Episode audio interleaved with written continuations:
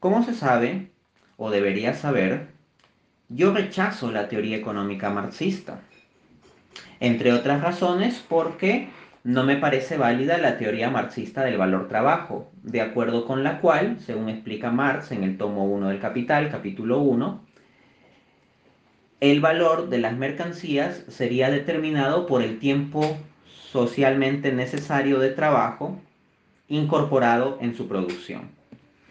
Frente a esto, pues hay, han salido algunos marxistas a los que no les ha gustado esta crítica mía a la teoría del valor trabajo y han pretendido contraponerme evidencia empírica, haciendo referencia, entre otras cosas, por ejemplo, al paper de Zachariah, titulado Labor Values and Equalization of Profit Rates, publicado en la revista académica Indian Development Review. Básicamente este autor presenta unas estadísticas de correlación en donde correlaciona el factor laboral con los precios, ¿no? el valor trabajo con los precios y en todos los casos que presenta haya correlaciones de más del 90%. Entonces salen los marxistas ahí con eso cual si fuera una bandera a decir, ajá, aquí tenemos pues la comprobación empírica de la teoría del valor trabajo. ¿Qué tienes que responder a eso, Dante? Bueno, la verdad me, me, tiene sin cuidado que alguien de repente me saque un artículo de revista académica. Trabajo en el mundo académico, he publicado en ese tipo de revistas y adicionalmente estoy familiarizado con la cuestión estadística, siendo que dicto el curso de econometría y he dictado herramientas matemáticas y estadísticas incluso a nivel de posgrado. Adicionalmente cuento con un doctorado en economía, o sea, entiendo de qué se tratan estas cosas del mundo académico. Y bueno, me tiene sin sorpresa eso, así que vamos a la contrarrespuesta. Partiré del artículo científico de Andrew Kleeman titulado The Law of Value and Law of Statistics, publicado en la revista académica Cambridge Journal of Economics. Este autor dice lo siguiente. Usando data anual para la economía estadounidense entre 1977 y 1997, este estudio ha replicado los hallazgos de otros investigadores de que los precios agregados sectoriales y los valores están casi perfectamente correlacionados y que las desviaciones valor-precio son pequeñas. Luego, dice el autor en el mismo Astra. Así, análisis adicional de los datos ha mostrado que una vez que se elimina la correlación espuria, cualquier influencia de los valores sobre los precios es completamente pequeña y estadísticamente insignificante.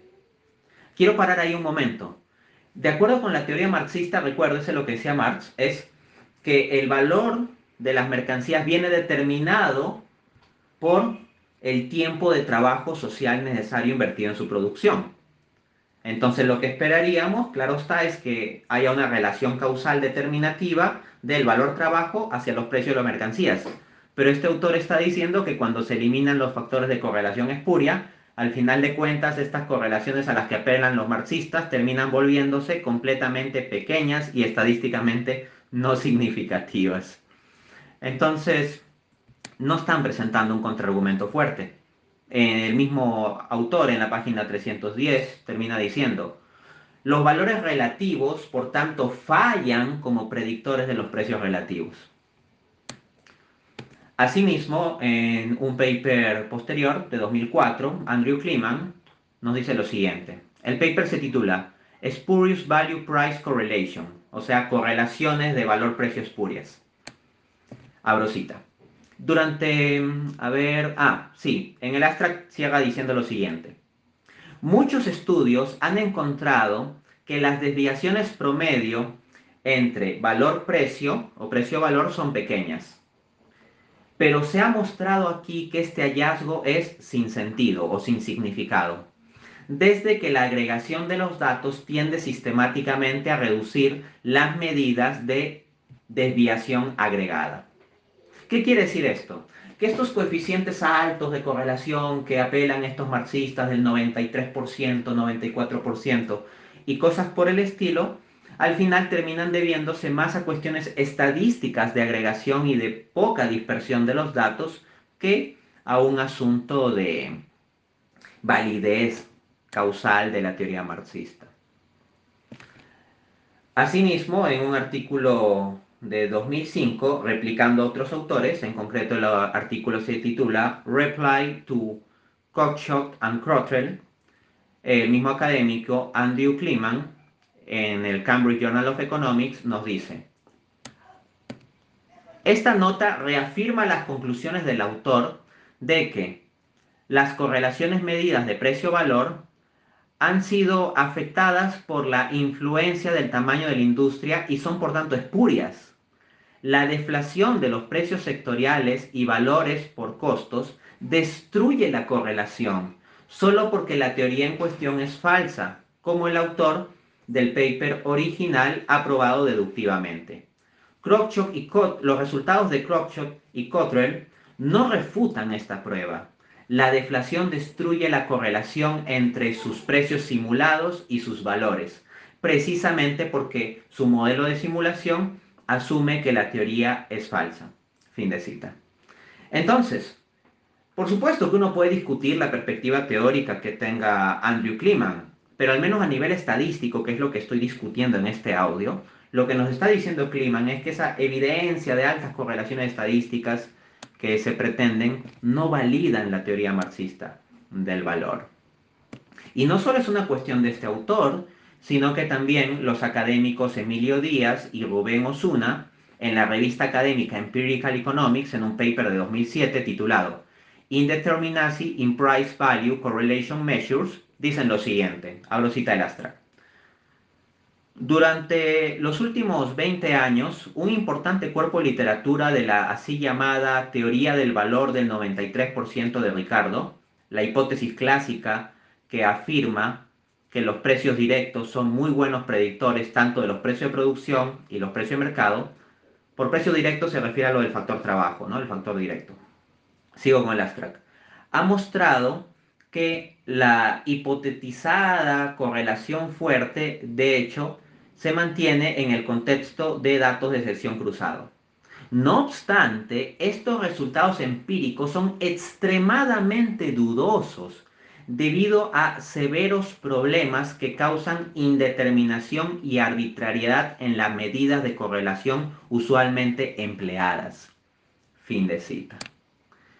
Entonces, me están apelando a algo metodológicamente muy débil.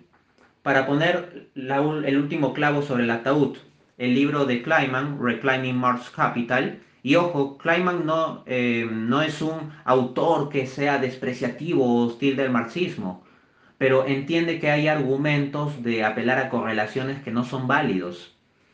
Y así, por, por ejemplo, en este libro, analizando la teoría del valor asociado a precio, valor trabajo asociado a precio, nos dice lo siguiente. La tabla 11.1 resume los resultados claves. Los resultados del modelo 1 indican que el logaritmo de W sobre K, del coeficiente, el coeficiente logaritmo W sobre K, fue un mero 0.05 en promedio y que nunca excedió 0.24. En 7 de los 21 años, en realidad fue negativo. Estas figuras difieren tan fuertemente del valor de 1 predicho por la LTP. La LTP sería la, la Labor Theory of Price, o sea, una teoría en que los precios están explicados por detrás por el trabajo, que es lo que iría en línea marxista, ¿no? Ya, dice, difieren tan grandemente del valor 1 predicho por esta teoría que nosotros podemos rechazar tal predicción con un muy alto grado de confianza, al menos el 97.5%, utilizando un test de una cola en cada año. Adicionalmente, el impacto de los valores controlados por costos sobre los precios controlados por costos nunca fue estadísticamente significativo a ningún nivel tolerable. Los t-values más, el t-value más largo fue de 0.64. Esto significa que nosotros no podemos razonablemente rechazar la hipótesis de que no hay relación entre los valores de las industrias y los precios una vez que controlamos las diferencias en los costos. Entonces, esta correlación que estos marxistas apelaban a que la alta correlación de la evidencia empírica, al final de cuentas, autores como el propio Andrew Kleeman te muestran que no es un argumento fuerte y la cantidad de dudas metodológicas que hay sobre tal, pues, apelación estadística es tan grande que mejor apelen a otra cosa, ¿no?